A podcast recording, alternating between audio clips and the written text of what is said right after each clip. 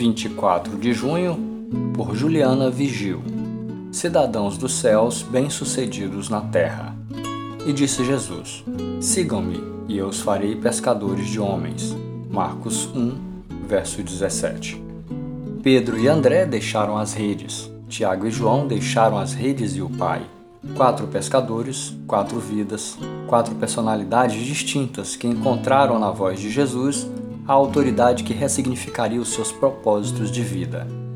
Quando Jesus os encontrou em suas atividades diárias, confrontou-os com uma decisão individual, mas não individualista, porque a dinâmica do reino se baseia em construir relacionamentos com os de dentro para alcançar os de fora.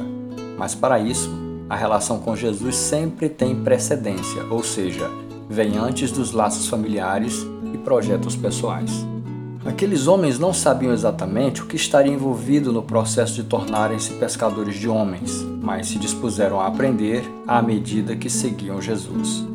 A autoridade expressa na ordem de Jesus não eliminou a vontade dos seus discípulos. No entanto, eles adaptaram-se à dinâmica do reino à medida que se envolviam.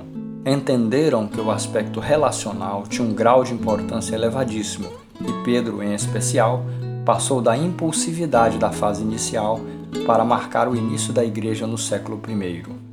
Eles se juntaram ao que Deus estava fazendo e ele os tornou cidadãos dos céus, bem-sucedidos na terra.